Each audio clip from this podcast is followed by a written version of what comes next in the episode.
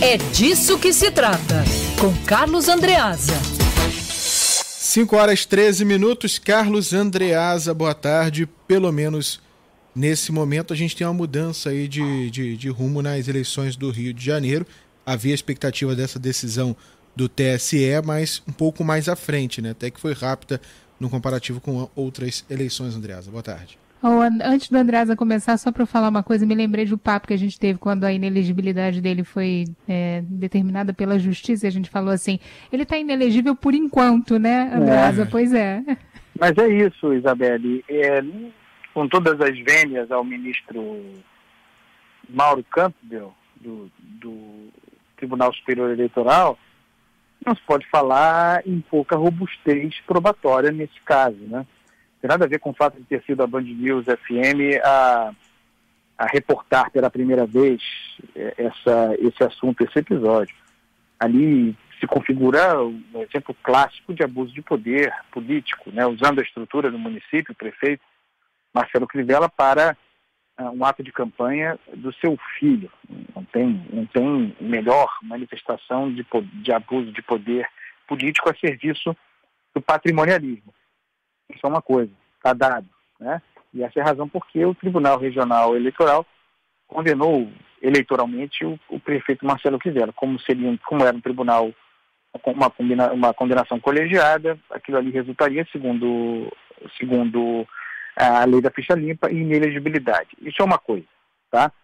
Então, não venha com esse papinho de que não havia conteúdo probatório né, muito claro para condenar, como se condenou o prefeito.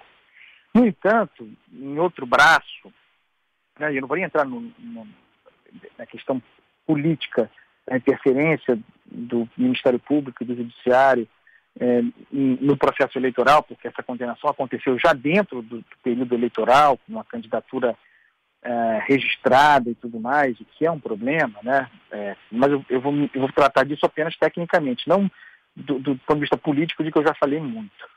Uh, o prefeito Marcelo Crivella tinha certeza, como eu tinha, como a torcida do Flamengo e do Botafogo, junto do time da Isabela e do Marcos Lacerda, tinham certeza de que, de que o prefeito seria, uh, de que veria uma liminar uh, suspendendo os efeitos da inelegibilidade dele. Os precedentes que o beneficiaram eram, eram, beneficiavam eram muito grandes e tinha, aí sim, do ponto de vista técnico, o fato dessa, dessa decisão ter acontecido, um fato de 2018, sendo julgado já no processo eleitoral de 2020. Isso fragilizava o julgamento, fragilizava a atuação do Tribunal Regional Eleitoral, politizava, aí sim, dava, dava gatilhos políticos para a crítica à decisão.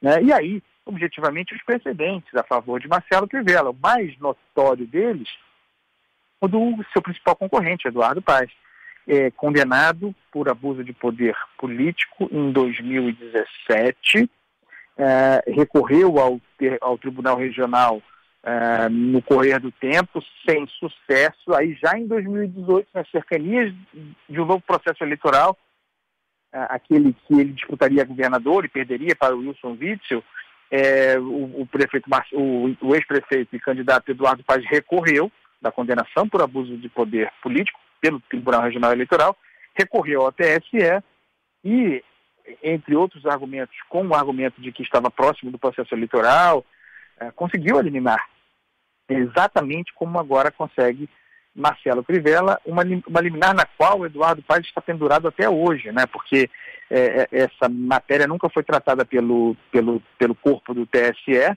de modo que Eduardo Paes hoje tem condições de, é, de elegibilidade em função de uma liminar. Da mesma natureza é a liminar que autoriza o prefeito Marcelo Crivella a concorrer à reeleição. Era questão de tempo até que isso acontecesse, como o, vocês disseram, foi o Lacerda, né? Aconteceu até rápido demais.